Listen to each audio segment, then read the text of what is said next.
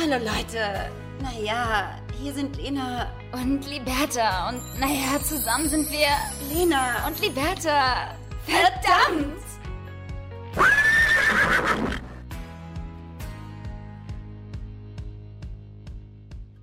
Werther, du musst schon was sagen. Wir sind jetzt äh, on air.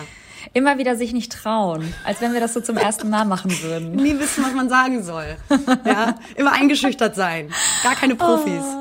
Ein äh, wunderherzliches, großes, äh, liebevolles, herzlich nochmal willkommen äh, zu einer neuen Folge Lena und Liberta, der Podcast. Podcast eures Vertrauens und Herzens. Die Wetter, wie geht's dir? Äh, Wir sitzen uns heute leider wieder digital gegenüber. Es hat ja dann doch immer schon eine andere Dynamik, muss man sagen, wenn wir nebeneinander eine Podcast-Folge aufnehmen müssen. Das merke auch selbst ich, äh, weil ich höre mir natürlich unsere Folgen unheimlich gerne selber an. Und Ist halt wirklich so. Nee, es ist tatsächlich so. Ich bin wieder in Hamburg, gut und sicher angekommen. Äh, nach einer langen äh, äh, Odyssee ähm, habe ich es dann auch mal geschafft, zurück nach Hause nach neun Tagen Köln. Liberta auch aus Köln entflohen. Ich sie festgehalten. Geiselnahme. Es ist einmal, um alle abzuholen, die äh, unsere Stories ähm, nicht verfolgen sollten. Äh, schämt euch erstmal an dieser Stelle. Ja. Aber ähm, ich war tatsächlich in Köln und hatte eigentlich geplant, lediglich drei, vier Tage zu bleiben. Und ähm, wurde dann auch schon vorgewarnt von vielen Freunden und auch von der Familie, dass ich doch bitte am Wochenende spätestens zurückkommen soll, weil ein Schneesturm erwartet wird in Ach komm, Norddeutschland, das Mitteldeutschland. Und ähm, ja, wie es dann halt so kam, ähm, bin ich natürlich länger geblieben, weil ich festgehalten worden bin. Das darf man natürlich auch genauso sagen, weil ich wurde Mhm. einfach von dir festgehalten. Du wolltest partout nicht, dass ich gehe. Strick Ja. und Knebel waren involviert, ist das richtig? Richtig, das ist richtig. Und ähm, ja, daraus wurden dann einfach mal, statt drei, vier Tage, war ich dann einfach mal neun Tage da, liebe Lena. Liberta hat sich jetzt auch in Köln umgemeldet, ähm, weil das ist, wird jetzt ihr Hauptwohnsitz, das ist natürlich ganz klar. Ähm, wie hat sie denn gefallen? War schon schön für dich. Ja, die ersten drei kann. Tage, wie gesagt, waren ganz schön, weil ich mich auch darauf eingestellt habe. Nein. Nein, es war wirklich, es war wirklich richtig, richtig schön und auch alles, äh, wie gesagt, unerwartet. Ähm, und man hat auch gemerkt am Ende, dass wir das gebraucht haben. Mal wieder dieses bei, beieinander sein, miteinander sein, ja, füreinander sein. Und, ähm, am Ende habe ich dann doch so ein bisschen Heimweh gehabt. Obwohl ich aber der letzten Folge meinte, dass ich kein Heimweh kenne, habe ich dann doch irgendwie gemerkt, so langsam, aber sicher könnte ich wieder gerne Heimat.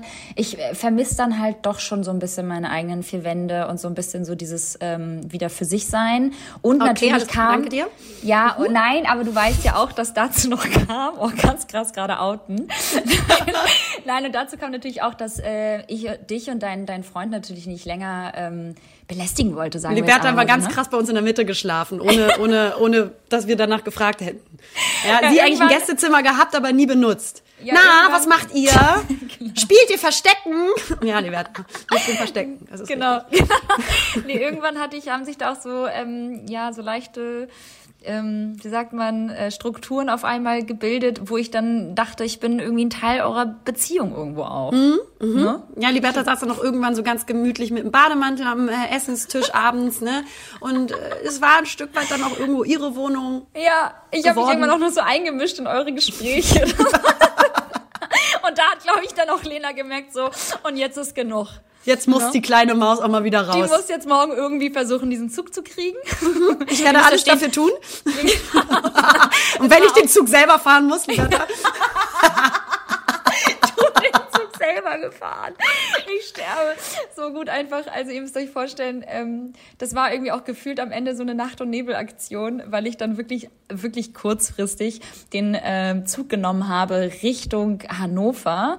Und eigentlich, ja, standen die Chancen relativ schlecht, dass ich ab Hannover weiterkomme nach Hamburg, weil wie gesagt dann Hannover, Münster und die ganze Ecke da oben, ähm, das war einfach dicht, das war einfach voll zugeschneit. Mm. Und ich habe mich dann trotzdem einfach gewagt, mich in den Zug zu setzen. Und ich habe nicht mal deinem Freund Tschüss gesagt. Also der muss ja irgendwann runtergekommen sein von aus dem, aus dem Arbeitszimmer. so gut hat es ihr halt hier gefallen, Leute. Also Ja, so stark war abgehauen. die Bindung auch zwischen uns allen, ne, dass Liberta dann einfach ähm, geghostet hat. Das ist natürlich toll.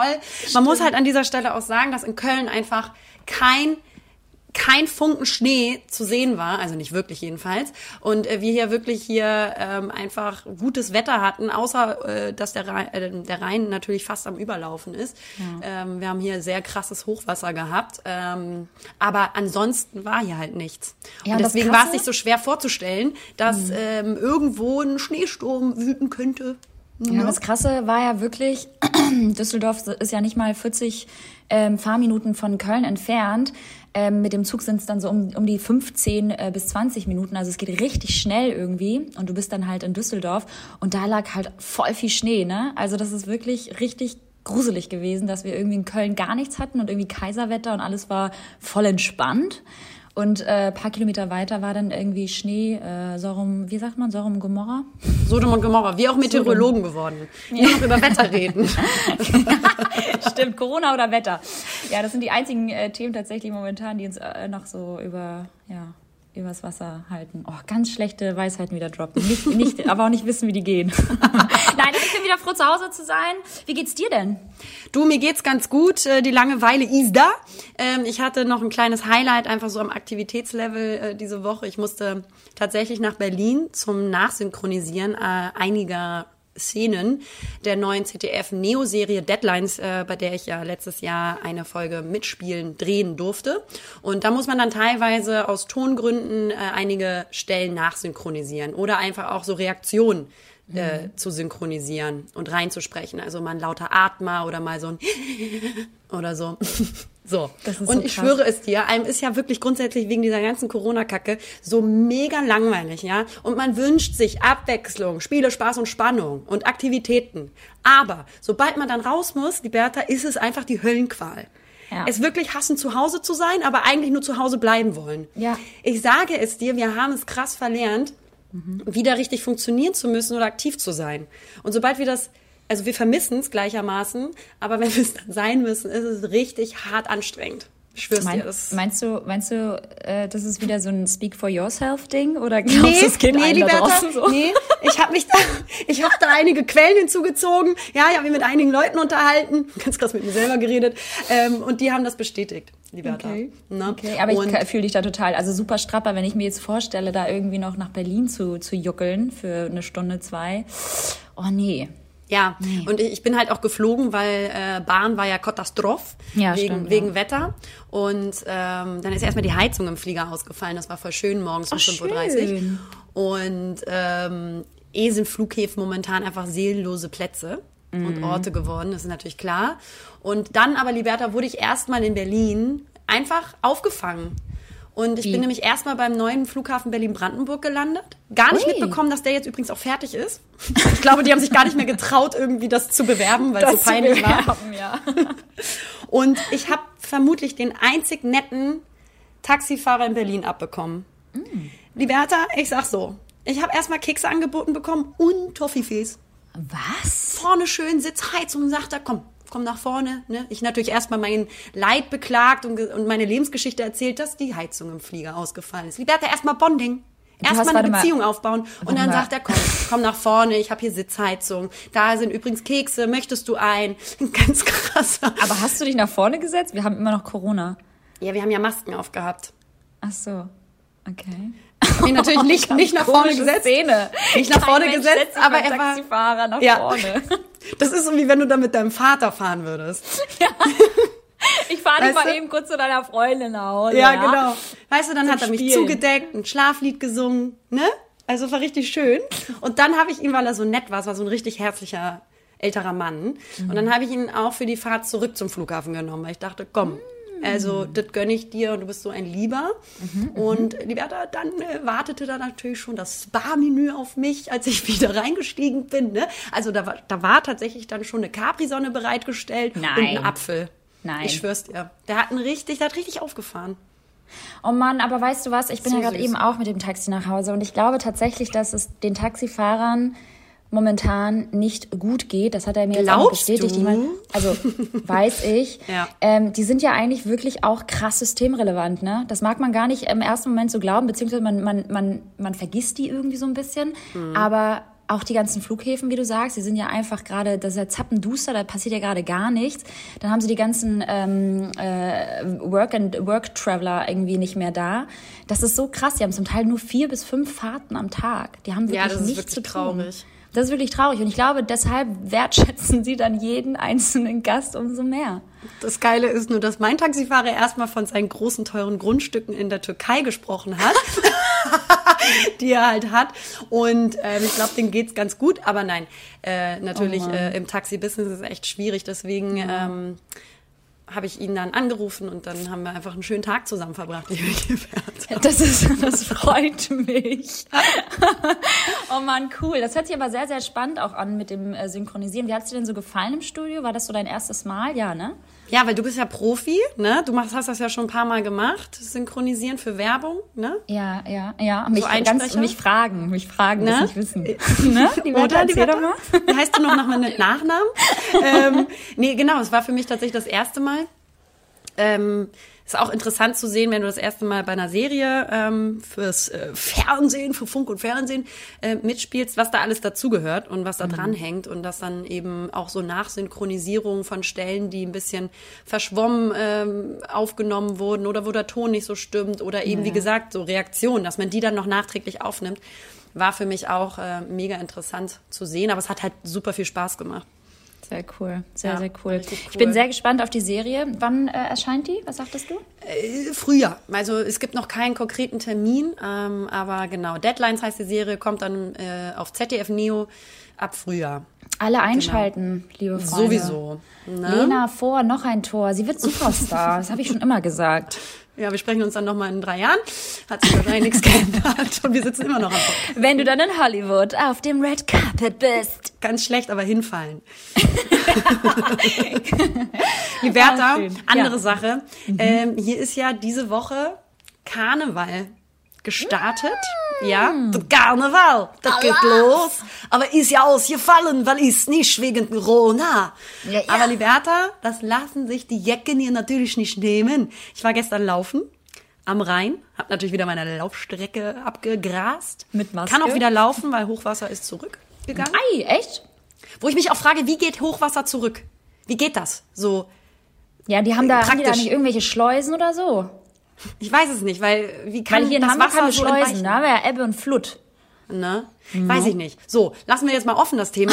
Und dann war ich laufen und Liberta, es waren wirklich definitiv zu viele Clownsperücken im Spiel Ja, von aber ich wollte Spaziergängern. ich wollte gerade sagen, du hast Also- mit so einer roten Clownsnase Ja. wahrscheinlich laufen gegangen. Einfach dabei, dabei sein wollen. Wirklich, wollen. es war, es war natürlich hier wahrscheinlich von den Jacken aus Solidaritätszeichen, ganz klar.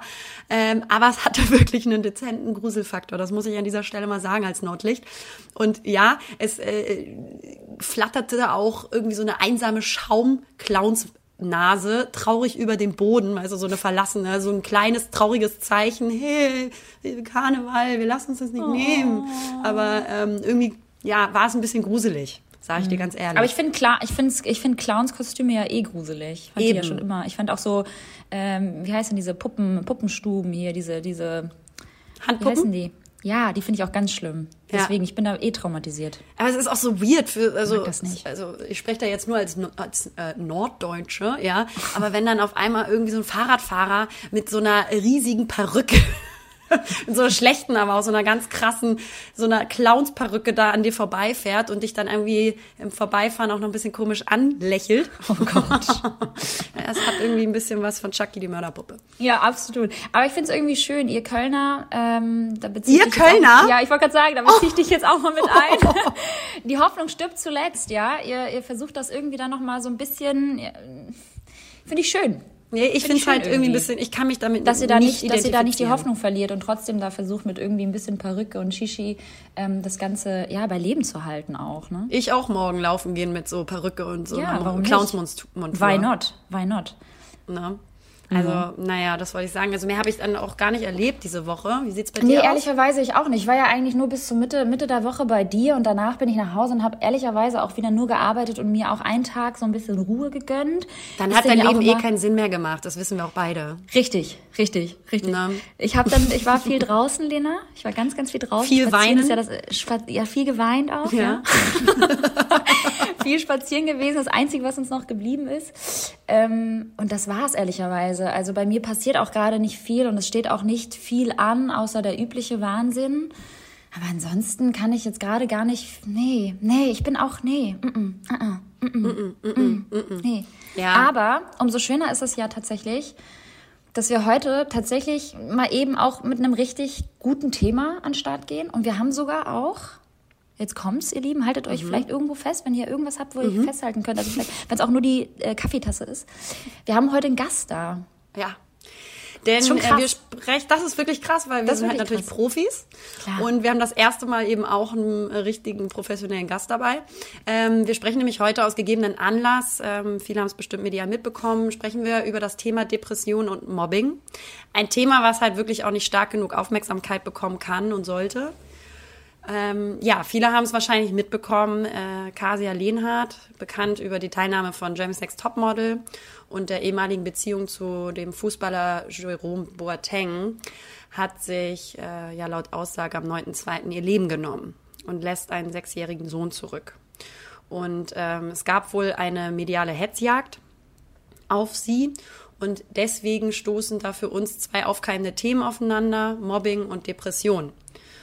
Und genau darüber wollen wir heute mit euch sprechen. Ja, wir haben nämlich heute Marcel Eigün als Gast. Der ist Masterpsychologe und Achtsamkeitscoach aus Berlin und natürlich ein Freund des Hauses Lena und Liberta. Marcel, Hallo. Hallöchen. schön, dass du da Na, bist. Ich freue mich auch hier zu sein. Na, ist es dein, ist es eigentlich das erste Mal, dass du heute im Podcast so richtig officially aufnimmst? Das ist das erste Mal, dass ich im Podcast zu Gast bin, tatsächlich. Also ich kenne euren Podcast natürlich, habe das schon mega oft reingehört. Ähm, und es ist ja einerseits für euch eine Premiere, weil ich bin ja der erste offizielle richtige Gast, ne? Und für mich ist es auch eine Premiere. Ja. Ja, wir wollen natürlich einfach auch professionell ganz oben mitspielen, lieber Marcel. Und deswegen ähm, brauchen wir jetzt auch mal Interviewpartner und dann noch gleich so einen professionellen wie dich. Das ist natürlich äh, doppelt so schön. Ne? Ah, und ja, toll. wir dürfen heute mit dir über das äh, oder die Themen Mobbing und Depression sprechen. Und äh, Liberta, möchtest du gleich erstmal mit der ersten Frage starten?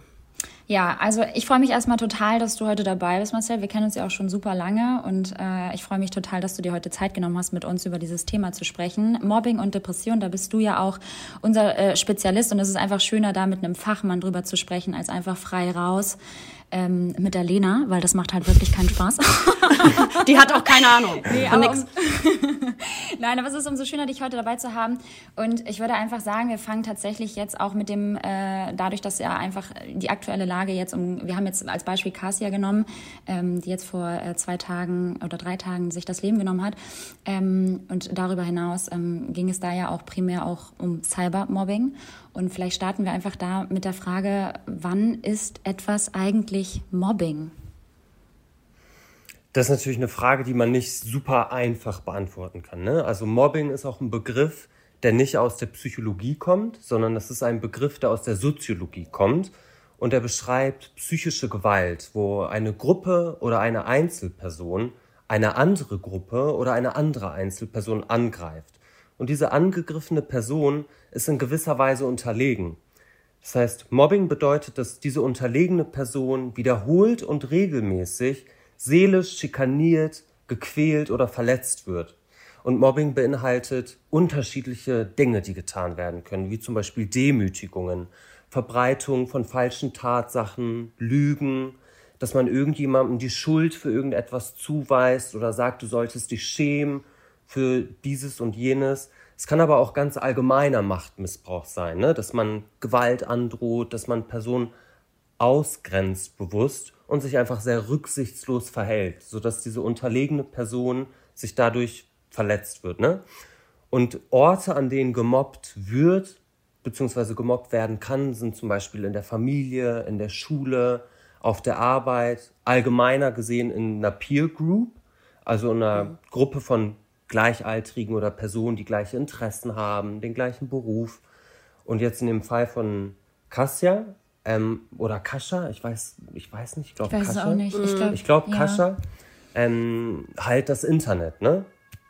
Ja, auch Cybermobbing eben ganz großes äh, Thema. Meiner Meinung nach ähm, ist das auch damit verbunden, dass die Leute einfach so überhaupt keine Verantwortung nehmen müssen ähm, für das Gesagte, weil sie eben diese Distanz haben bei dem Loswerden bestimmter hasserfüllter Kommentare, ähm, weil sie eben so gemütlich aus der Couch, weißt du, einfach mhm. einen Kommentar loswerden können in ihrer Rage und ihrer Denkweise, aber überhaupt nicht mhm. die Verantwortung übernehmen müssen, dieser Person das zum Beispiel ins Gesicht zu sagen. Das würden sie, glaube ich, nicht tun. Ja. Und ähm, ja, diese Verantwortung nicht nehmen zu müssen, macht es, glaube ich, eben so einfach, dass Menschen so hasserfüllte, böse Kommentare ähm, bringen. Ähm, ja. Marcel, sag mal, Mobbing ist ja auch wirklich etwas, was es überall auf der Welt gibt, ne? Warum ist das so ein gesellschaftliches Phänomen? Also wieso ist Mobbing so ein Bestandteil unserer Gesellschaft? Hat das was mit Gruppierung und Dazugehörigkeitsgefühl zu tun? Ähm, allgemein ist Mobbing, glaube ich, so präsent und so krass in unserer Gesellschaft verankert, weil man damit halt ganz einfach Macht demonstrieren kann. Ne? Also wenn man jetzt so ein bisschen zurückgeht in das Kinder- und Jugendalter, wo es ja das erste Mal so wirklich losgeht mit dem Mobbing, dann mobben werden ja vor allem Kinder gemobbt, die anders sind. Ne? Also die aufgrund ihrer Herkunft, ihrer Sexualität oder klassischer Rollenbilder, in die sie halt nicht passen oder aufgrund ihres Aussehens ausgegrenzt werden. Das war schon immer irgendwie so. Das ist Lied, glaube ich, in der Natur des Erwachsenwerdens, in der Natur der Jugend, dass man da so ein bisschen dümmer und naiver ist und einfach noch nicht ganz klar hat, was für Konsequenzen das hat, wenn man, wenn man mobbt und wenn man gemobbt wird. Ne? Ähm, und da sind, glaube ich, auch Lehrer häufig einfach mega überfordert in Schulen, um da den Überblick zu bewahren und da wirklich gut drauf einzugehen. Und bei uns als erwachsene Person im Job ist das ja so, dass es mega viele Hierarchieebenen gibt. Ne? Und um in diesen Hierarchieebenen irgendwie aufzusteigen, da muss man halt besser sein als andere. Und da ist man dann halt hier dieses typische Wort Ellbogengesellschaft, ne, das spiegelt sich dann mhm. halt da wieder. Deshalb kommt man, glaube ich, oft in diese Mobbing-Dynamiken. Ähm, und wie du gerade schon gesagt hast, was sich in den letzten zehn Jahren, würde ich jetzt mal sagen, sehr krass ausgeprägt hat, ist natürlich Online-Mobbing, ne? Cyberbullying. Mhm. Ähm, vor allem durch Social Media sind wir ja alle irgendwie online und präsent und präsentieren uns einem anonymen Publikum. Und das ist dann natürlich der perfekte Nährboden für Anfeindungen, Neid und Hass, weil man ist halt sehr vulnerabel, also sehr verletzlich online und Personen, die sich irgend, die das irgendwie triggert, aus welchem Grund auch immer, die haben es dann natürlich ganz einfach zu haten. Und so ein Trend, der ja auch in den letzten zwei, drei Jahren immer größer geworden ist, oder sagen wir mal nicht Trend, sondern eine Strömung, ist ja auch online diese Cancel Culture. Ne? Also wir haben natürlich sehr extreme Beispiele gesehen, wie jetzt letztens diese WDR-Sendung, die letzte Instanz, wo ja zu Recht Personen gecancelt wurden und da mhm. öffentlich an den Pranger gestellt wurden. Aber das ist ja auch bei kleineren Sachen, sage ich jetzt mal, bei ja. persönlichen Sachen oder bei mhm. jeder kleinsten politischen Unkorrektheit, mhm. wie zum Beispiel, also jetzt nicht politische Unkorrektheit, aber persönliche Sachen, so wie bei Kascha wird man direkt fertig hm. gemacht und erfährt direkt einen Shitstorm online. Und das ist halt so eine Schattenseite von Social Media. Ich glaube auch, dass ähm, bei Social Media eben viele Leute denken, dadurch, dass sie eben eine Person tagtäglich äh, folgen können und äh, das Leben folgen können und irgendwie sehen, was die tun, dann denken die Menschen halt fälschlicherweise, dass sie dich irgendwie auf eine Art und Weise kennen, dass sie dich mhm. irgendwie mhm. einschätzen und einstufen können ähm, was natürlich totaler Quatsch ist, weil du natürlich die Person nicht im Kern greifen kannst, auch wenn du ihr jeden Tag folgst und jeden Tag ihr Leben siehst, wie sie frühstückt, wie sie aufsteht, wie sie aufs Klo geht, so ungefähr, wie es ja wirklich mhm. einfach heutzutage gezeigt wird, alles. Aber ähm, ich glaube, dass da eben auch fälschlicherweise die Menschen denken, sie, sie würden den Menschen kennen und könnten ihn lesen und würden sich mhm. deswegen das Urteil bilden können. Mhm. Ja. Wollte ich gerade auch sagen, bei uns ist es ja ähnlich, ehrlicherweise, Lena, wenn wir halt irgendwie, wir haben ja auch eine Social Media Präsenz und da haben wir ja auch schon oft drüber geredet, wie ähm, beängstigend das tatsächlich manchmal ist, wie einige Leute meinen, sie würden uns kennen oder auch zurechtweisen müssen. Also es ist ja auch, also es grenzt natürlich nicht an Mobbing, ähm, äh, derart wie bei äh, Kascha ähm, oder bei anderen. Äh, Gibt ja auch diverse andere Beispiele, äh, wo irgendwie Hate ges gespreadet wird. Ähm, die wirklich unter der Gürtellinie sind. Ähm, aber allein schon die Tatsache, dass man, wie du schon sagst, das Gefühl hat, die Leute ähm, mischen sich in dein Leben ein, weil sie mhm. meinen, sie würden dich kennen und sie müssen dich irgendwie jetzt, ich weiß nicht, schikanieren oder, oder irgendwie bloßstellen oder dir sagen, was richtig sei. Ähm, damit fängt das ja schon tatsächlich an. Mhm. Das ist, äh, und, und du sagst ja auch, ähm, Marcel, ähm, dass es da ja scheinbar, also scheinbar gibt es da ja ein Muster, wie du sagst, ne? Mhm. ob das dann halt irgendwie aufgrund des Aussehens ist oder der Sexualität oder oder der äh, Herkunft. Also gibt mhm. es da tatsächlich ein Muster, wer mobbt und wer dann letztendlich gemobbt wird? Mhm. Also wenn wir das jetzt mal in der Schule oder im Jugendalter betrachten, dann sind das meistens Personen, die anders sind. Ne? Also Misfits würde ich jetzt mal sagen, die irgendwie nicht reinpassen, weil sie irgendwie einen Migrationshintergrund haben oder weil sie zu weiblich sind oder weil sie zu männlich sind und nicht mhm. in diese heteronormativen Standards passen. Also es gibt halt Rollenbilder und wenn man die nicht erfüllt, dann wird man halt super schnell ausgegrenzt. Bei uns Erwachsenen ist es aber häufig Neid, Missgunst, so wie ihr das wahrscheinlich auch kennt, ne? Also ihr seid halt erfolgreiche Frauen und das ist dann, triggert dann viele andere, weil andere das vielleicht nicht sind, obwohl sie es gerne wären und dann werdet ihr angefeindet und seid Opfer ja. von Neid. Aber es kann natürlich auch ja. Beziehungsdrama sein oder Drama auf der Arbeit. Und ich finde, dass das auch schon Mobbing ist, wenn man zum Beispiel mitbekommt, dass schlecht über einen geredet wird oder dass Lügen über einen verbreitet werden, dann ist das auch schon eine Form von Mobbing. Und ich glaube, Mobbing ist wirklich überall. Und wenn wir als erwachsene Person resilient genug sind, also gut Grenzen setzen können, dann können wir gut damit umgehen. Aber es gibt viele Menschen, die können das nicht so gut. Die sind halt mhm. nicht so emotional resilient, sondern eher vulnerabel und werden dann ja. emotional und seelisch missbraucht. Und das passiert immer wieder. Aber ich glaube nicht, dass es den typischen Mobber oder die typische Mobberin gibt. Ne? Ich glaube, jeder kann zum Mobber oder zur Mobberin werden und in so eine toxische Beziehungsdynamik rutschen. Deshalb ja, wollte ich gerade sagen. Zur Frage, ich, ich glaube, ob es den typischen gibt, würde ich sagen, nö, kann jeder werden. Kommt ja, immer auf die jeder Situation von uns, drauf an wollte ich, wollte ich gerade sagen, jeder von uns ist irgendwie wahrscheinlich schon Opfer eines ähm, ähm, Mobbings gewesen oder hat selbst wahrscheinlich schon, ja, un unwissend irgendwie gemobbt. Ne? Mhm, also wenn man ja, mal von safe. sich selbst jetzt irgendwie ausgeht. Ich glaube, wir können da alle irgendwie ähm, davon, davon äh, aus Erfahrung sprechen, dass man mal bestimmt irgendwie in den Schulzeiten ähm, oder in der Vergangenheit mal so etwas erlebt hat, ne? oder auch mhm. selbst mal vielleicht irgendwie Auslöser für, für so etwas war. Wenn du schon sagst, ähm, dass dass es äh, ja leichter wäre, vielleicht Dinge einfach manchmal ja abprallen zu lassen und zu sagen, so ja mein Gott, jetzt habe ich irgendwie mitbekommen, dass jemand schlecht über mich redet, aber das lasse ich jetzt irgendwie an mir abprallen. Ganz ehrlich, bin da genauso. Also mich wird das auch triggern und ich würde mich halt dann auch irgendwie ähm, ja angegriffen fühlen und würde auch denken, so Alter, es kann doch jetzt nicht wahr sein, dass jetzt hier auf der Arbeit über mich gelabert wird. Wenn ich das erfahren würde, würde ich mich halt auch in dem Moment schlecht fühlen und gemobbt mhm. fühlen, ganz klar. Das, ähm, glaube ich, lässt niemanden so einfach kalt. Wie ist es, Lena, wir haben ja auch mal über das Thema Mobbing gesprochen, richtig?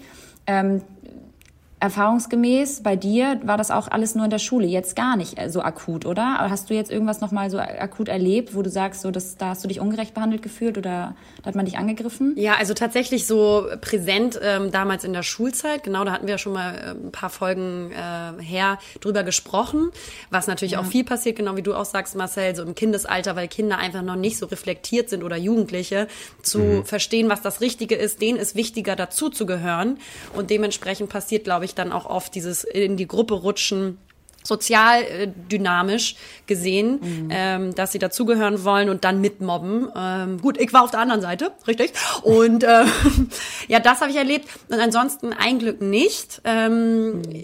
Ich kann mir auf, also obwohl gestern Ganz krasses Beispiel. Es war überhaupt nicht so schlimm und ich bin eben resilient, dass ich sage, ich stehe da drüber und bin selbstbewusst genug. Ich ärgere mich ein bisschen, dass ich diesen Kommentar gelöscht habe, weil ich hätte ihn mhm. eigentlich screenshotten müssen und in der Story packen müssen, weil es war auch ein Kommentar unter einem Bild von irgendeinem Typen, der mir vor Wochen irgendwann mal, glaube ich, eine Private Message versucht hat zu schreiben, auf die ich nicht geantwortet habe. Ich denke mal, dass aufgrund dieser krassen Ablehnung, die ja wirklich nicht krass war, ähm, äh, sein Ego irgendwie gekränkt war. Er hat auf jeden Fall unter ein, ein Video einer Kooperation ähm, kommentiert. Ähm, er hätte mich ja die letzten Wochen jetzt ein bisschen beobachtet und äh, lesen können und dass ich ja ähm, super unauthentisch sei oder irgendwie mir selber was vormachen würde oder mich selber anlügen mhm. würde und somit ja auch meine Arbeitgeber. Also so richtig weird. Und ich, ich dulde natürlich Als auf meinem... Als er dich halt kennen, ne? Ganz genau. Ja, so. Genau also, das ist es ja. Genau das ist es ja, was du ja auch von meintest, dass die Leute meinen, dich zu kennen. Ja, genau. Wo ich so denke, sag mal, also sorry, was hast du in deinem Leben geschissen, als dass du jetzt meinst, auch ohne dass du irgendwas erreicht hast, aber was, was denkst du, wer du bist, dass du meinst, mich A, lesen zu können, B, kennen zu meinen und dann zehn Urteile über mich äh, zu bilden. Also es ist so dreist und da fängt ja Mobbing Cybermobbing in einer irgendwie in der Art an. Äh, gemeine, negative äh, Kommentare. Ich, ich kann da drüber stehen, weil ich den derbe innerlich auslache und denke, du bist so eine kleine arme Wurst, dass du es überhaupt nötig hast, so etwas zu schreiben, ohne mich obviously, also offensichtlich nicht zu kennen. Mhm. Ähm, du weißt hier gar nichts und ähm, was geht in dir vor, dass du denkst, sowas einfach lostreten zu können. Aber es gibt Menschen, die nicht so einfach damit umgehen können. Die beschäftigt das tagelang. Ich habe mhm. es gelöscht, weil ich nicht ein, keine kleinste Form von Mobbing auf meinem Kanal dulde. Ich ärgere mich ein bisschen, dass ich äh, es nicht zum Anlass genommen habe, ihn auch zu konfrontieren mit seiner Art, weil das ist genau das Ding. Die Menschen äh, lassen das eben im Netz oft los, weil sie eben diese Verantwortung ihres, ihre, ihrer Verbalisierungsform nicht haben und nicht in mhm. Anspruch nehmen müssen. Du kannst einfach losballern. Und ich hätte ihm gerne diese Verantwortung nochmal vorgezeigt und aufgezeigt. Also in Zukunft werde ich das, denke ich, nochmal anders handhaben. Und wenn die das nämlich öffentlich kommentieren, kann ich es auch öffentlich reposten und ähm, das als Beispiel, als Negativbeispiel nehmen und auch als Thema nutzen, zu sagen, so geht's halt nicht. Mhm. Weil in vielen Fällen, wenn man eben nicht so resilient ist, wie du sagst, Marcel, kann das Ganze eben auch zu Depressionen führen. Und da kommen wir dann eben zum nächsten Thema. Ähm, in Deutschland leiden schätzungsweise fünf Prozent das ist ganz schön viel der Bevölkerung, also ungefähr vier Millionen Menschen aktuell an einer Depression. Ich finde das ganz schön krass. Und pro Jahr erkranken etwa ein bis zwei Personen von 100 neu. Das ist schon irgendwie, wenn man das so liest, schon auch gewaltig. Und äh, depressive Episoden, ich habe mich da mal ein bisschen so äh, reingelesen, kommen in jedem Lebensalter vor, aber der Erkrankungsgipfel liegt anscheinend zwischen so 30, dem 30. und 40. Lebensjahr. Und Frauen, das fand ich auch noch interessant, sind äh, etwa doppelt so häufig wie Männer davon, von Depressionen betroffen. Ähm, wir kennen das, glaube ich, alle, ähm, eine Form von Missstimmung zu fühlen und einem vielleicht zum Beispiel nicht so einen Ausgleich zu haben. Ähm, aber viele Menschen sagen immer super schnell, ich bin, ich bin Depri, ich habe Depression. Der Begriff wird sehr, sehr schnell verwendet und eventuell auch entfremdet. Ähm, Marcel, was sagst du dazu? Weil ich würde jetzt zum Beispiel auch, Liberta, sagen, ich meine, wir kennen diese Zeiten, wo es uns nicht gut geht, dann sagt man so, Mann, ich bin derbe Depri. Marcel, was ja, sagst besonders in der Zeit jetzt, ne? Mhm. Also das ist ja absolut, da, da ähm, sehe ich mich auf jeden Fall auch. Das habe ich schon öfters gesagt, ja. Ja, ich auch. Mhm. Und Marcel, was sagst du da aus psychologischer Sicht, ähm, dass dieser Begriff einfach sehr schnell verwendet wird?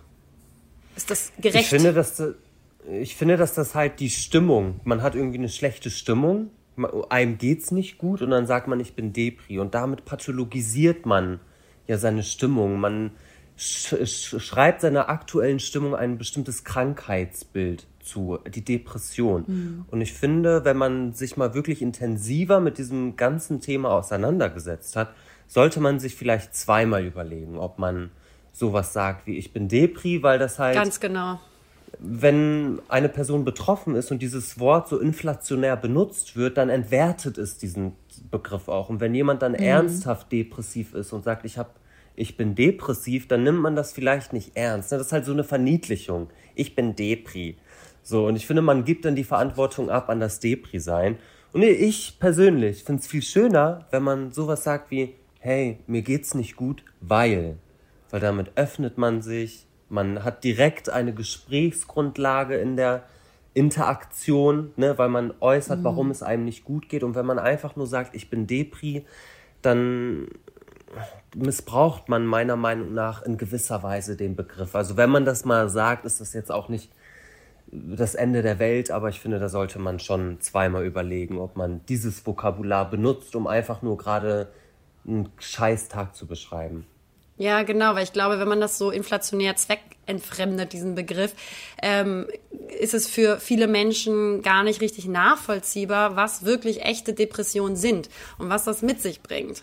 Deswegen eigentlich die relevanteste Frage direkt am Anfang, so was sind Depressionen eigentlich? Gibt es da eine klare Definition für oder können Depressionen auch in unterschiedlichen und vielfältigen äh, Erscheinungsformen auftreten? Gut, also ich würde jetzt, ähm, ich kann es natürlich jetzt mega psychologisch beschreiben, werde ich auch. Also ich werde da psychologisch drauf eingehen, aber ähm, allgemein ist die Psychologie eine, äh, die, die Depression eine psychische Erkrankung, die zu den affektiven Erkrankungen gehört. Was ist der Affekt? Der Affekt ist die Stimmung, also der Gemütszustand. Das heißt, es ist eine Erkrankung, die die Stimmung beeinflusst. Und wenn wir das mal sehr umgangssprachlich oder allgemein sehen, bedeutet die Psychologie, äh, bedeutet die Depression in der Psychologie, dass man alleine ist, dass man isoliert ist, so wie wir gerade alle. Wir müssen uns gerade alle mhm. isolieren. Das heißt, wir werden gerade alle dazu gezwungen, depressiv zu sein, in gewisser Weise. Ne? Also mhm. wir haben gerade alle ein Symptom einer Depression.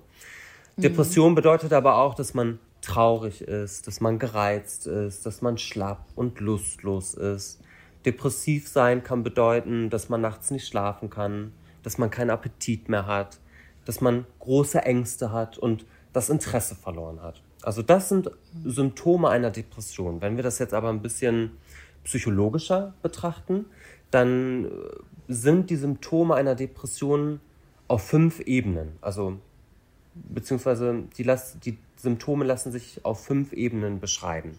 Das ist einmal die emotionale Ebene, also man hat emotionale Symptome, man hat mhm. motivationale Symptome, Verhaltenssymptome, kognitive Symptome und somatische Symptome.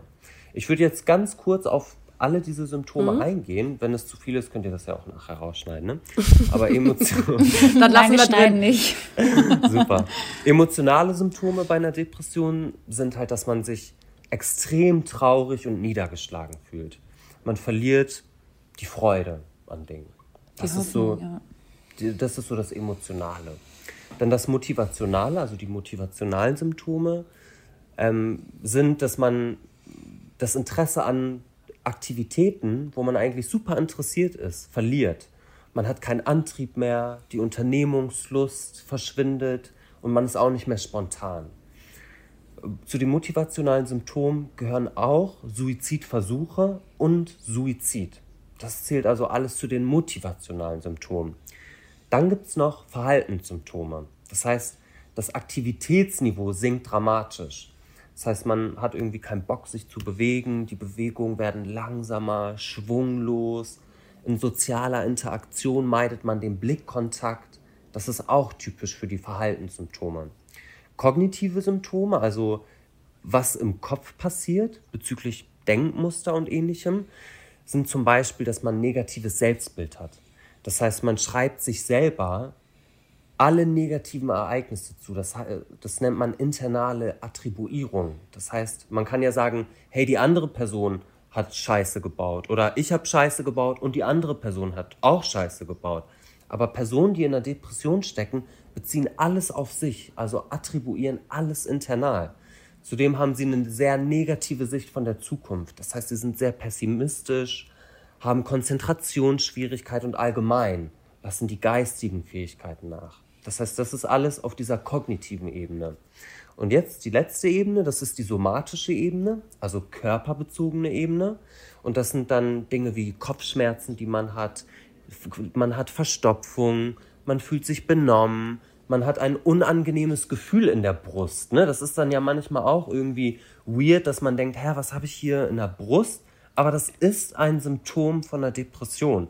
Zudem ist dann Appetit, der schwindet, ist auch ähm, ein somatisches Symptom und Schlafstörungen, von denen ja derzeit in, im Lockdown auch super viele Menschen berichten. Ne? Genau. Das ist so Boah, das krass. Ist so krass. Das, das, ist so krass. Das ist so heftig, weil also wir gucken uns jetzt hier gerade per Videoschaltung alle an. Liberta und ich sind eigentlich bei jeder Aufzählung, die jetzt Marcel hier so wundervoll zusammengetragen hat, ja. nur am Nicken. Liberta, ähm, Am Handheben.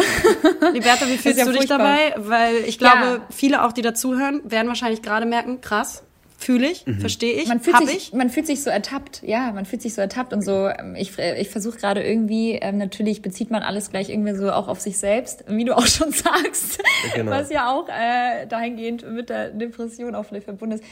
Ich glaube Aber- natürlich einmal ist das krass der Situation verschuldet, wie du auch sagst, Mhm. dass man gerade so eine Phase durchlebt. Auch dass du sagst, dieser Schmerz in der Brust, da kann ich total Ja. Mhm. Das relaten muss, nicht, und sagen, das, muss boah, nicht, das muss nicht nur ein Also Schmerz dieser- sein. Es kann halt so auch ein Druck, nur so ein- genau, so ein ja, unangenehmes ja, so ein Gefühl in Druckgefühl. der, in Ja. der Brust, im Magenbereich. Aber du hast mich auch noch gefragt, wie, ob es unterschiedliche Formen von Depressionen gibt. Und da würde ich gerne einmal kurz drauf zurückkommen, weil das gibt. Ich habe ja gesagt, die Depression, das, dies zählt zu den affektiven Störungen. Und da gibt es unipolare Störungen und bipolare Störungen. Und unipolare Störungen, das sind halt, wenn man sich vorstellt, so eine Linie. Da hat man so die Baseline, also die Grundstimmung, die neutral ist. Und bei einer Depression gibt es halt eine einzelne Episode einer Major Depression, so heißt es halt, da rutscht dann die Stimmung halt einmal ganz tief nach unten. Ne? Das ist eine einzelne Episode. Dann kann man aber auch noch eine rezidivierende Major Depression haben. Das heißt, man ist bei der Grundstimmung und hat ein Tief, eine Episode, kehrt zurück zur Grundstimmung und hat danach wieder ein Tief nach ein paar Wochen oder ein paar Monaten. Also wiederkehrende depressive Episoden ist eine rezidivierende Major Depression. Und dann gibt es aber auch noch eine Dysthyme-Störung, beziehungsweise Erkrankungsstörung ist, das hat man in der Psychologie oft benutzt, aber das ist halt sehr negativ Störung, ne? das ist äh, sehr negativ konnotiert. Deshalb sollte man lieber Erkrankung sagen, aber wie man merkt, rutscht, man, rutscht auch ich als Psychologe, der sich darüber eigentlich bewusst ist, immer wieder in diese Störung. Dysthyme-Erkrankung bedeutet, dass man halt nicht diese krassen Ausschläge nach unten hat, sondern dass man über einen längeren Zeitraum leicht depressiv ist. Also es ist nicht so extrem, aber man ist immer hab so ein ich. bisschen unter der Grundstimmung. Ganz klar. Aber es ist halt Das krass, ist- wenn, wenn du das eben... Das ist das, Unipo das, ist das Unipolare und dann gibt es Ja. noch das Bipolare. Da gibt es halt auch noch manische Phasen. Das heißt, man hat traurige Phasen, depressive Episoden und dann geht es aber auch nach oben. Das kann auch noch sein. Das ist dann das Mhm. Bipolare. Ich finde also so ähm, krass, wenn du das jetzt erstmal aufschilderst, auch ähm, wie sich, also welche fünf Stufen es da gibt bei einer Depression, die du eben aufgelistet hast, wo Liberta und ich echt nur am Nicken waren. Ähm, und ich denke mal, das geht nicht nur uns so, sondern dann geht es auch den äh, Menschen, die uns zuhören, äh, so, dass man sagt, boah, krass, kann ich mich echt mit identifizieren und geht mir auch genauso.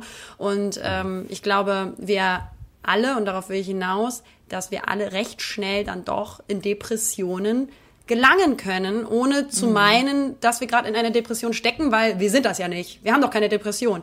Also wenn du jetzt auch sagst, Depressionen sind nicht nur die ganz Hardliner, die ähm, so schwere Depressionen haben, dass sie nicht aus dem Bett kommen oder was zu Suizid führt, weil das ist ja auch so meine Frage gewesen, darf man das andere auch schon Depression nennen oder ist das verkennend und vielleicht ähm, auch verhöhnend den, den Menschen gegenüber, die wirklich tiefe Depressionen haben. Aber wenn du sagst, Depression fängt schon auch bei leichten Sachen an, ähm, dann glaube ich, können sich da unfassbar viele Menschen mit identifizieren. Es gibt aber natürlich auch in der Psychologie Diagnostik. Das heißt, das waren jetzt viele Symptome, die ich beschrieben habe, aber wenn man jetzt zu einer Therapeutin oder zu einem Therapeuten geht, dann macht man da natürlich Diagnostik. Ich würde das, ich könnte es jetzt mit euch beschreiben, aber das ist auch sehr detailliert, wenn ich das jetzt machen würde. Ähm, aber es gibt halt so einen Fragebogen. Das heißt, du, deine, Psych deine depressive Verstimmung muss zum Beispiel zu Leid und Beeinträchtigung bei dir und anderen Personen führen. Sonst ist das nicht klinisch relevant. Wenn du jetzt einfach nur drei Tage lang schlecht drauf bist, heißt das nicht automatisch, dass du eine Depression hast, sondern dann hast du halt ein schlecht, drei schlechte Tage. Also eine Depression muss schon über einen längeren Zeitraum konstant musst du dich in dieser Stimmung befinden. Sonst hast du halt Stimmungsschwankungen, sonst geht's dir halt mal nicht so gut, ne? Das heißt, da gibt's dann schon ähm, gewisse Kriterien, nach DSM-5 nennt man das. Das ist dann halt dieses diagnostische Verfahren, das Buch, wo die ganze Diagnostik niedergeschrieben ist. Aber man sollte auch leichte depressive Verstimmungen ernst nehmen, weil wenn man sich nicht um sich kümmert, kann das schnell zu einer klinisch relevanten Depression führen. Ja. Mega interessant. Ja, genau. Ich finde es nämlich auch nur wichtig, dass man irgendwie auch so ein bisschen einordnen kann, äh, auch verbal eben nicht so anmaßend sofort zu sagen, ich habe eine Depression zum Beispiel, das ein bisschen mhm. einstufen ja. zu können.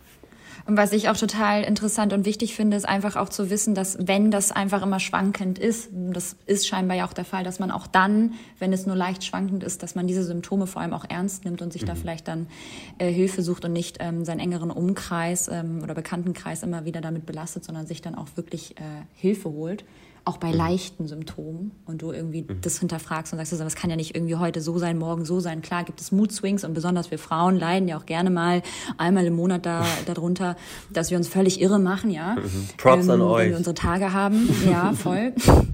Aber dann gibt's natürlich genau das äh, andere, ähm, wo es halt einfach immer wieder aufkommt. Und da muss man auf jeden Fall mal ähm, mehr in sich horchen und sagen oder sich auch selbst dann zugestehen, äh, sich Hilfe zu holen. Was mich interessiert tatsächlich ist so, was, was passiert dabei im Körper, wenn man mhm. Depression hat? Also was genau wird im Körper ausgelöst, wenn man psychisch, in dem Fall mhm. ja, ähm, einfach nicht mehr ja, einfach mhm. nicht mehr kann, nicht mehr will. Vielleicht würde ich vorher einmal kurz sagen, dass sich eine Depression ausbildet durch traumatische Lebenserfahrung. Ne? Das kann halt mhm. jede mögliche Erfahrung sein, die einen selber sehr stresst. Ne? Das heißt, wenn man in der Kindheit irgendein Traumata hatte oder irgendwelche schwierigen Entwicklungsbedingungen, weil man zum Beispiel vernachlässigt wurde oder eine ja. ganz schlimme Trennung oder Scheidung miterlebt hat oder jemand in der Familie krank war, dann hat das sozusagen eine gute Grundlage dafür geschafft, dass man anfällig für Depressionen ist oder dass man in eine Depression ähm, steckt. Was dabei im Körper passiert, das muss man auf zwei unterschiedlichen Ebenen betrachten sozusagen. Es ist einmal natürlich das Biologische, was da eine Rolle spielt, weil äh, unsere Stimmung wird ja gesteuert von unserem Gehirn. Und ich gehe da jetzt nicht, ich bin da auch nicht der Experte für, was im Gehirn abgeht, ne? Aber mhm. was bei der Depression auf jeden Fall der Fall ist, ist, dass es ein gestörtes Gleichgewicht in der Aktivität zwischen Serotonin, Noradrenalin, Dopamin und einem anderen Hormon, das Acetylcholin heißt, gibt. Das heißt, das sind Glückshormone, die für unsere Stimmung verantwortlich sind. Und die sind nicht im Gleichgewicht. Das spielt es ein Part von der Depression und dem, was im Körper abgeht. Dann gibt es aber auch noch kognitive Erklärungen, also Denkmuster, dysfunktionale Denkstrukturen. Das heißt, man hat fehlangepasste Einstellungen. Das muss man sich vorstellen wie so negative Denkschablonen. Ne? Da spricht man auch von kognitiven Trias. Das heißt, Personen, die depressiv sind, die interpretieren ihre Erfahrungen, ihre Zukunft und sich selbst negativ. Das heißt, sie schlussfolgern willkürlich. Wenn jetzt irgendwas passiert in ihrem Leben, dann ziehen die daraus willkürliche Schlüsse. Oder wenn etwas passiert, dann hat man, man hat ja eine Situation, eine größere Situation. Und aus dieser Situation wird selektiv abstrahiert. Das heißt, man nimmt nur einen ganz kleinen Part aus dieser Situation raus und sagt, so, so ist das jetzt und generalisiert das dann. Das wird immer so sein, egal was passiert. Man sieht das dann direkt so global. Wenn ihr mögt, mhm. könnte ich euch mal Beispiele nennen für so dysfunktionale Denkmuster, um das vielleicht ein bisschen verständlicher zu ja, machen. Ja, hau raus. Es gibt halt ganz viele unterschiedliche Denkmuster, wie zum Beispiel Katastrophendenken. Das ist, wenn man jetzt zum Beispiel einem irgendetwas bevorsteht, dass man sich dann sagt, das ertrage ich nicht, das ist alles sinnlos. Das rechtfertigt dann so eine gewisse Passivität und Opferrolle, dieses Katastrophendenken. Oder dass man Schwarz-Weiß-Denken hat. Ne? Das sagt das ja schon, Schwarz-Weiß-Denken kann man sich ja was drunter vorstellen, aber das ist sowas wie, dass man sich sagt, das wird, das wird mir niemals gelingen. Und das gibt einem dann halt so eine gewisse Entscheidungssicherheit und Orientierung in der Welt, wenn man schwarz-weiß denkt. Ne? Oder auch Gerechtigkeitsdenken, dass man sich selber sagt, es muss auf der Welt gerecht zugehen. Weil diese Forderung nach Gerechtigkeit, die verhindert dann halt Aktivität und führt zu einer abwartenden Haltung, wenn es nicht gerecht zugeht. Und das sind halt alles so Denkmuster und Dinge, die im Gehirn abgehen, die durch so viel unterschiedliche Dinge ausgelöst werden. Und wenn es wirklich eine schwere Depression ist, dann braucht man da wirklich eine kognitive Verhaltenstherapie, um diese Denkmuster, wenn sie wirklich so, so tief in einem drinstecken, neu zu lernen. Genau. Mhm. Aber es das heißt ja eigentlich auch, dass dann äh, eine Depression jeden treffen kann. Oder es gibt habe ich mal gehört, auch Anlagen, bestimmte Anlagen ähm, bei Menschen mhm. natürlich, genetisch, ähm, ja. aufgrund des wahrscheinlich auch Stoffwechsels, ähm, die dann stärker zu einer Depression äh, ähm, tendieren, aber im Prinzip kann ja eine Depression auch jeden treffen, je nach traumatischem Erlebnis, oder? Also es ist immer eine Mischung aus Genetik und Umwelt. Ähm, aber die Forschung in den letzten Jahrzehnten hat gezeigt, dass der Depression sehr komplizierte Mechan Mechanismen zugrunde liegen. Das heißt, es ist, wie schon gesagt, sowohl Genetik als auch Umwelt. Aber was nachgewiesen wurde, ist, dass Stress der Hauptrisikofaktor für affektive, also depressive Erkrankungen darstellt. Das heißt, mhm. jeder, der irgendwie in einer mega stressigen Situation ist, kann eine Depression entwickeln. Jeder. Mhm. Egal auch wie stark man ist, ne? Mhm. Es gibt ja auch, ähm, also wirklich im Worst Case, wenn eine Depression eben auch zu Suizid führt, gibt es ja wirklich auch sehr schauderhafte Geschichten, wie sich Menschen das Leben nehmen. Also es gibt ja wirklich die mhm. schlimmsten Sachen, wie im, zum Beispiel im Kinderzimmer erhängen etc. Mhm. Ähm, aus psychologischer Sicht würde mich halt mega mal interessieren, ähm, ist das dann irgendwie eine Form von Kalkül oder sind die Betroffenen in der Situation wirklich gar nicht richtig in der Lage, so emotional, rationale Entscheidungen zu treffen? Weil so mhm. Angehörige oder Leute, die sowas hören, denken, wie kann das jemand machen? Ne? Mhm. Ähm, ist das genau Kalkül mhm. oder das muss man natürlich immer im Einzelfall bewerten. Ne? Also das ist schwierig, da so eine allgemeine, allgemeine Aussage zu treffen. Aber wenn man beobachtet, wie sich die Darstellung und die Wahrnehmung von Suizid verändert hat, dann sagt das schon einiges aus. Deshalb würde ich das gerne mal auf eine andere Ebene bringen. Mhm. Wenn wir zum Beispiel an unsere Kindheit und Jugend denken, uns der größte Popstar unserer Generation war Britney Spears. Ne? Die hat irgendwie gute Laune verbreitet, alles war toll, mhm. Baby One More Time, Oops, I Did It Again, hahaha. Aber der größte Popstar von Generation Z ist Billie Eilish. Die hat super düstere Texte, in denen sie immer wieder von Suizid singt. Die hat zum Beispiel einen Song, mhm. der heißt Bury a Friend, da singt sie I Wanna End Me und romantisiert damit in gewisser Weise den Suizid. Die hat einen anderen Song, der heißt Everything I Wanted. Da geht es darum, wie sie sich von der Golden Gate Bridge stürzt und auf die Lebenden zurückblickt. Das ist ja schon so eine gewisse Romantisierung Boah. vom Suizid. Mhm. Oder mhm. vor ein paar Jahren der größte Hype auf Netflix, Tote Mädchen lügen nicht. Auch eine Serie mit der Handlung, dass ein Schulmädchen sich selbst umbringt und vorher irgendwie, keine Ahnung, 13 Kassetten aufnimmt, in denen sie sich an ihren Mobbern rächt. Das ist wieder so eine Romantisierung vom Suizid. Und die Generation Z, also die Generation unter uns, die liebt das. Auch Greta Thunberg. Ne? You ruin my childhood. How dare you? Das ist ja auch ein Ausdruck von Perspektivlosigkeit, von Hoffnungslosigkeit und von Depression, weil die sind halt auch echt alle Depri und haben keine Zukunftsperspektiven. Es gibt so viele globale Krisen, der Klimawandel, wir stecken gerade in einer Pandemie und die sind traurig und das spiegelt sich auch in der Popkultur wieder und allgemein in Kultur. Und wenn wir das jetzt zurück zum Suizid bringen, dann kann ein Suizid auf jeden Fall Ausdruck von Rache sein und man kann mit einem Suizid eine andere Person schlecht machen oder wünscht sich danach die größte Aufmerksamkeit. Aber dem Ganzen unterliegt ja eine psychische Erkrankung. Genau. Wo Menschen nicht mehr in der Lage sind, klar zu denken. Das heißt, und, ja. sie sind nicht in der Lage, rationale Entscheidungen zu treffen. Ja, und genau das ist das, äh, worauf ich auch hin äh, wollte, quasi, weil viele Menschen dann natürlich, wenn sie was hören, wie sich jemand zum Beispiel umgebracht hat, auch Menschen in der Öffentlichkeit, dann erstmal halt äh, die Hand vorm Mund äh, schlagen und sagen so, oh mein Gott, wie konnte das jemand tun? Also sie setzen quasi indirekt dann so eine Rationalität voraus, die ja diese Betroffenen eigentlich gar nicht so haben, weil sie eben unter einer Krankheit äh, leiden. Mhm. Also ich, ne, also das glaube ich ist ganz wichtig, dass man da versucht auch bei den Umständen nicht so zu urteilen, weil man das nicht nachempfinden kann, weil es keine Rationalität gibt dahinter, sondern ein, ein emotionales Krankheitsbild. Deshalb darf ja zum Beispiel in Medien auch nicht über Suizide berichtet werden, außer es ist von starkem öffentlichen Interesse. Dann wird das gemacht.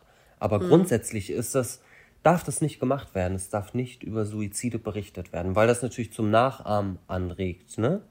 Und mhm. die Personen halt einfach nicht in der Lage dazu sind, da klare Entscheidungen zu treffen. Aber ja, es wird oft romantisiert. So. Vor allem von der neuen Generation, finde ich. Was ich auch so krass finde, ist einfach irgendwie die Tatsache, dass wir Menschen ja so gepolt sind, immer zu überleben. Also wir haben ja so einen Überleber Überlebensinstinkt in uns. Und dass wirklich psychisch erkrankte Menschen, depressive Menschen, die suizidgefährdet sind oder letztendlich sich dann auch dazu entscheiden, sich das Leben zu nehmen, dass sie sogar darüber hinauskommen und sagen, und jetzt nehme ich mir das Leben, weil es einfach nicht mehr geht. Und da kann man einfach nicht verstehen und sich hineinfühlen in diese Person und davon ausgehen, dass sie rationale Entscheidungen irgendwie treffen in dem Moment. Das ist halt einfach, also ich meine, ich hatte im engeren Freundeskreis, mhm. absolut, absolut. Also ich glaube, auch wenn sich jemand dazu entschieden hat, das zu tun, dann wird es da auch niemanden geben, der ihn davon abhalten kann. Mhm. Also nur schwierig. Ich hatte selbst auch im engeren Freundeskreis äh, schon, schon einen Fall. Und da hieß es halt auch jedes Mal, mir geht's gut, mir geht's gut. Und mhm. am Ende ging es ihm halt nicht gut. Und dann, ähm, ja, hat man sich das Leben genommen. Und das äh, hat natürlich, hat natürlich niemand verstanden. Mhm. Aber das können wir auch nicht verstehen. Wir können uns da nicht reindenken. Ja, und wir dürfen, Deswegen, dürfen uns das auch nicht anmaßen. Richtig. Ne? Das finde ich eben auch. Vor allen Dingen, was jetzt eben medial passiert. Da wird dann jetzt ähm, in ja. dem äh, Fall von Kascha irgendwie angefangen zu, zu, zu be- und verurteilen, wie sie sich, wann sie sich das Leben genommen hat, da es der mhm. Geburtstag ihres Sohnes war. Und da finde ich es eben auch wichtig, dass man da einfach ein bisschen Distanz bewahrt, ähm, mhm. sich nicht anzumaßen, das irgendwie verstehen oder beurteilen zu können. Können wir nicht. Richtig. Mhm. Worüber wir sprechen können, ist halt die Umstände, die dazu geführt werden. Und das war Mobbing und das mhm. war irgendwie auch Misogynie, ne? Das, wenn zwei Männer jetzt um eine Frau kämpfen, sind die Helden. Aber wenn es zwei Frauen tun, dann ist die Frau direkt irgendwie eine Bitch und eine Ehebrecherin. Ja. Das ist halt ein Problem, das wir in der Gesellschaft haben, wie Frauen gesehen werden. Ne? Generell, ne? ja. Genau, ja, also generell. also auch wenn eine Frau zum Beispiel mit vielen Männern schläft, ist sie gleich die Schlampe. Und das ist leider mhm. immer noch so. Und wenn ein Mann das tut, dann ist er attraktiv, begehrt oder noch sexy. Erfahren. Ja, ja genau. Ja, und das ja. darf, also da, da kriege ich ja schon einen Kragen. Ne? Also Boah, da raste ich ja auch aus bei dem Thema, ne? aber das ist eine andere Sache. Andere Podcast-Folge. Wie viele Männer hattest du schon? So, ähm, warte, ich ja. hol mal kurz meine Liste raus. also ähm, noch eine andere Sache. Wir hatten auch in der letzten Folge ähm, über ähm, psychologische Hilfe gesprochen, äh, die ich mir jetzt zum Beispiel auch nehme, weil ich hatte ein, ein sehr traumatisches, glaube ich, schon Erlebnis in dem letzten Jahr ähm, was mhm. mein, meine, meine, mein bestehendes Leben komplett umgekrempelt hat. Und das kann traumatisch sein für einen, weil du halt mhm. das, woran du immer geglaubt hast, was du für immer kanntest, von festen Familienstrukturen nicht mehr hast. Zum Beispiel war das mhm. bei mir so. Da hat sich sehr viel verändert und ähm, mhm. auf, auf eine nicht so schöne Art und Weise. Und dementsprechend war das für mich auch so ähm, schwer, das äh, irgendwie zu zu verarbeiten und bearbeiten, dass ich jetzt auch gesagt habe, ich will das gar nicht alles mit mir selber ausmachen. Und ich hatte da sicherlich auch meine depressiven Phasen. Ähm, ich ich habe dann auch wieder immer die Phasen, wo es wieder okay ist, aber natürlich trotzdem ist mein Grundkern einfach traurig und trauert noch ne? weil mhm. das braucht auch Zeit, darf man auch nicht unterschätzen. Und äh, da hole ich mir eben jetzt auch äh, meine Hilfe und habe, glaube ich, das ähm, im März dann meine erste Sitzung und ich freue mich auch mhm. mega drauf, weil ich das gar nicht mit mir selber ausmachen möchte.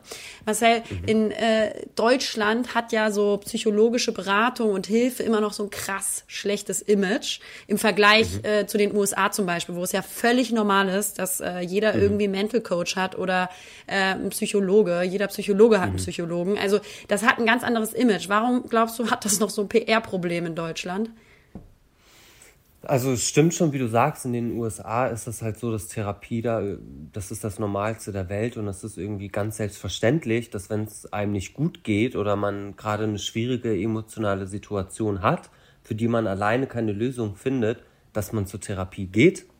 Ähm, und ich muss sagen, ich finde es halt als Psychologe richtig kacke, dass Therapie bei uns so doll stigmatisiert ist und so doll mit Scham besetzt ist. Ne?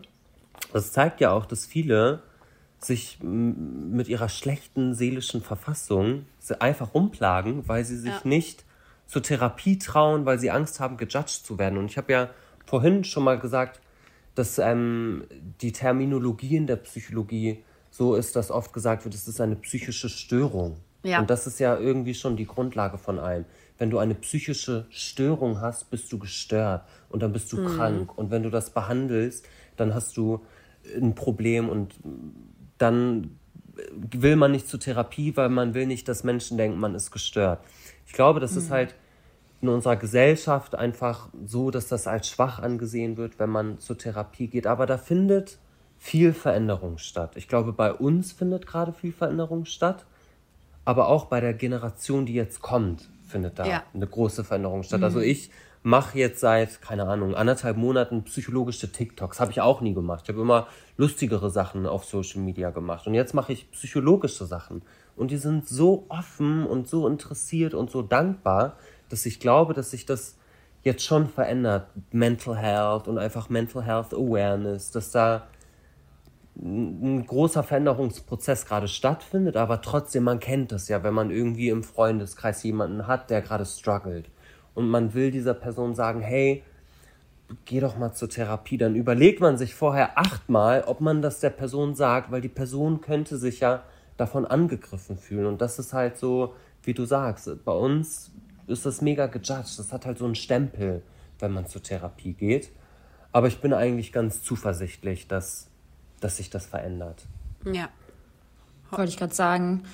Man sieht es ja auch tatsächlich auch gerade auf, auf, auf, den sozialen Kanälen, dass die jüngere Generation ähm, immer mehr darauf aus ist und bedacht ist, ähm, achtsam mit sich selbst umzugehen, reflektierter zu sein, Dinge zu hinterfragen, mhm. zu sprechen, ähm, mhm. Kommunikation nach außen, sich Hilfe zu holen. Ich glaube schon, dass wir da in einem äh, ganz schönen Wandel sind.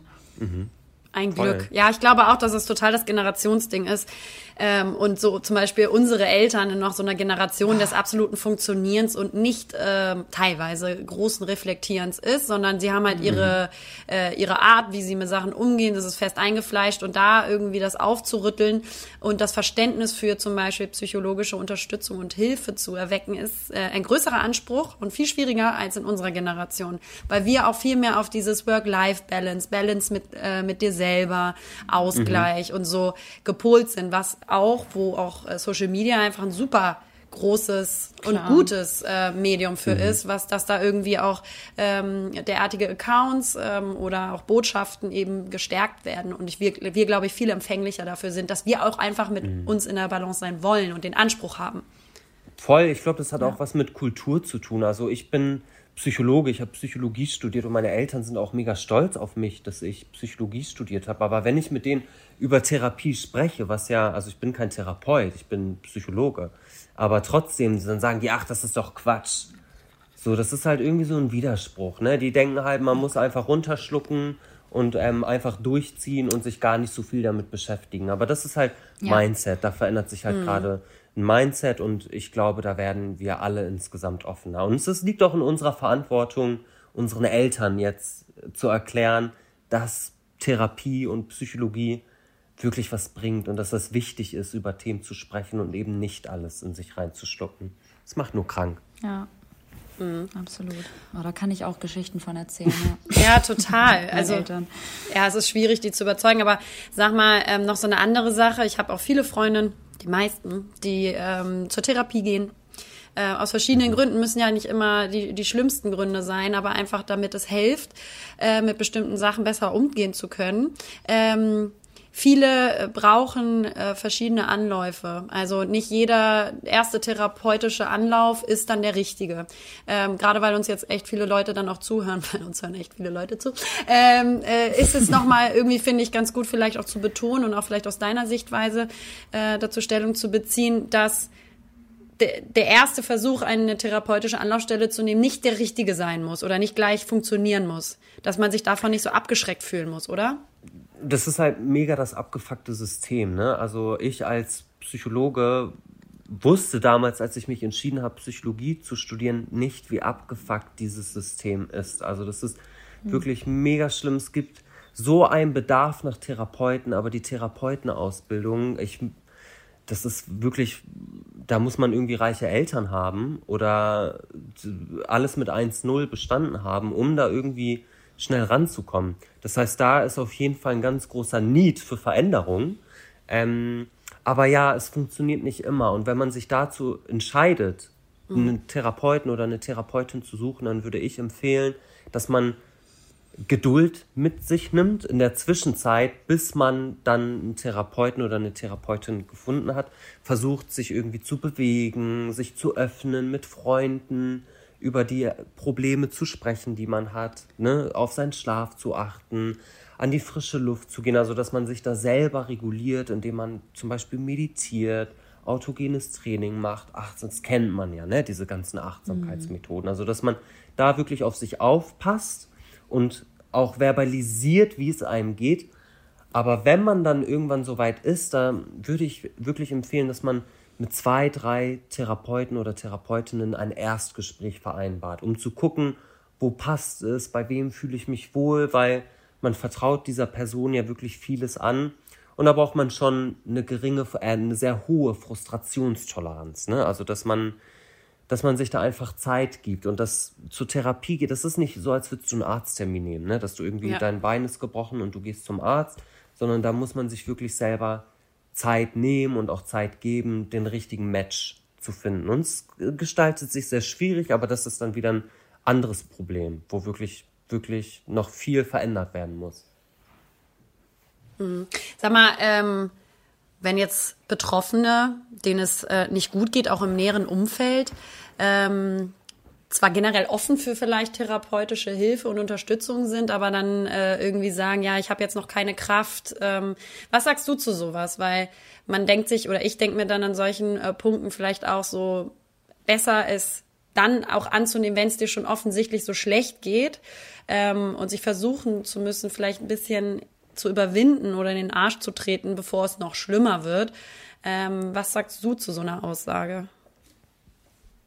Oh, ich finde, das ist halt schwierig, wenn man eine andere Person da unter Druck setzt. Ne? Also, mhm. wenn die Person selber keinen so hohen Leidensdruck empfindet und deshalb nicht zur Therapie geht, dann finde ich, dann sollte man der anderen Person zeigen, dass man für sie da ist, der Person Unterstützung anbieten, sagen, dass man die Person lieb hat, die Person nicht verurteilen und einfach zuhören. Also man mhm. hat dann als angehörige Person, wenn man merkt, boah, da läuft gerade irgendwas nicht so rund, natürlich das Bedürfnis zu unterstützen, aber man kann Personen nicht retten. Die Personen mhm. müssen dann mhm. wahrscheinlich selber, ich formuliere das jetzt mal sehr hart, so tief sinken, dass sie merken, Kacke, vielleicht brauche ich doch eine Therapie. Also man kann das natürlich äußern, aber wenn die Person sich dann dazu positioniert und sagt, nee, er nicht, dann sollte man das annehmen und einfach nur die Unterstützung anbieten. Hm. Ja, ähm, und ich glaube, wir sind dann eigentlich schon fast durch, aber natürlich brauchen wir ein kleines Fazit von dir, mein Lieber. Es war schon ganz großartig. Aber ähm, ich glaube, was noch interessant wäre zu wissen, was kann man in der Regel gegen Depressionen machen? Vielleicht auch natürlich über eine psychologische Unterstützung hinaus. Gibt es da also, Punkte, die helfen? Genau, also wie ich gerade schon gesagt habe, wenn man als angehörige Person jemanden im Umfeld hat, der oder die depressiv ist, dann nicht zu sehr hinterfragen, sondern für die Person da sein, Unterstützung anbieten, ne? zuhören. Mhm. Und für, wenn man selber das Gefühl hat, man ist gerade depressiv und leidet an einer depressiven Verstimmung und man noch nicht bereit dazu ist, zur Therapie zu gehen, dann Sport und Bewegung, Übungen, um sich zu entspannen, also Meditation, Yoga, habe ich gerade ja auch schon erwähnt, ne? dass man viel darüber redet, was einen beschäftigt, also seine sozialen Kontakte nutzt, um sich da zu entlasten, ähm, auf seine Ernährung achtet, das spielt auch eine große Rolle, dass man ausreichend Licht bekommt, also sich bewegt an der frischen Luft, genau, Hobbys, sich Hobbys sucht und auf seinen Schlaf achtet, dass man da mhm. regelmäßige gute ähm, Schlafzeiten hat. Was ich noch wichtig finde, wenn Personen das jetzt hören, also die haben jetzt diesen Podcast gehört haben und denken, boah, scheiße, mir geht's, ich habe mich da mega wiedergefunden in so einer Depression und ich brauchte Unterstützung und bin aber nicht bereit dazu, mit einer Person aus meinem Umfeld zu sprechen, weil ich Angst davor habe. Dann gibt's auch äh, Telefone, Telefonseelsorge. Da kann man anrufen unter 0800 111 0111 und dann sind da Personen, die professionell mit einem darüber sprechen können. Das finde ich noch wichtig, dass man das zum Schluss erwähnt. Falls Genau, sich da jetzt jemand irgendwie getriggert fühlt durch den Podcast. Ja, es ist super, dass du das sagst, weil wir verlinken euch natürlich in der Folgenbeschreibung auch auf alle Fälle hilfreiche Anlaufstellen, falls ihr auch zum Beispiel unter Mobbing leidet. Da werden wir euch noch was raussuchen. Oder natürlich unter Depression. Und ähm, ich denke mal, in jedem Fall äh, hilft es schon mal für alle Betroffene zu versuchen, die Scham abzulegen, um sich helfen zu lassen. Wollte ich gerade sagen. Am Ende des Tages liegt es an euch selbst, an einem selbst, ähm, sich das zuzugestehen und sich selbst Hilfe zu holen. Ja. Ja, Marcel, vielen lieben Dank. Das war ein ganz großartiges Interview. Ich fand es mega, mega spannend. Es hat wirklich Spaß Sehr gemacht. gerne. Immer wieder auch was dazugelernt. Danke, mein Schatz, dass du da warst. Ich freue mich riesig, dass du unser erster offizieller Gast bist, auch äh, in diesem Jahr. Ich hoffe, dass wir das jetzt öfter mal machen, Lena. Ich finde das Ja. ganz cool. Ich finde das unglaublich spannend. Ich äh, versink da auch total dann darin und ähm, äh, lese nur deine Lippen. Also ich finde das total spannend, das Thema. Mega. Und vor allem ja auch, weil man natürlich viele Dinge irgendwie jetzt ähm, für sich mitnehmen konnte und ähm, sich dahingehend äh, hoffentlich ja auch mal selbst ähm, sich die Gedanken macht und äh, sich selbst reflektiert, wo es bei einem selbst vielleicht zwickt. Ähm, deswegen ist schön, dass du da warst. Ich hoffe, es Ich hat schicke euch gleich äh, meine da PayPal-Adresse, ja?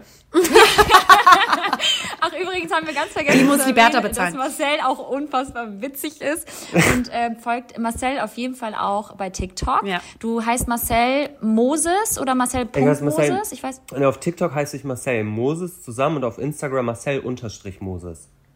Ja, und da kann man auf Ja. jeden Fall auch unter deinen Reels ähm, so einiges äh, für sich mitnehmen, immer in Mhm. 15 Sekunden oder 30 Sekunden immer richtig gut zusammengefasst. Ähm, einzelne Thematiken ähm, zum Thema ja, Psychologie. Die sind wirklich der Hammer. Und, Sehr ähm, unterhaltsam und hilfreich. total, Ich saß da schon einige Male und dachte so, ah, ja, macht voll Sinn. Das bin ich. Makes sense. ja, Ja. dass man es halt einfach versteht und einfach so, ich meine, man kann sich natürlich tot äh, googeln, äh, sage ich jetzt mal, und immer irgendwie nach Infos äh, sich äh, ja zurecht zurechtsuchen. Aber so ist es einfach schöner, kompakter und irgendwie auch nahbarer. Ähm, vielen, vielen Dank, dass du heute unser Gast warst. Danke, lieber Marcel. Ich danke euch.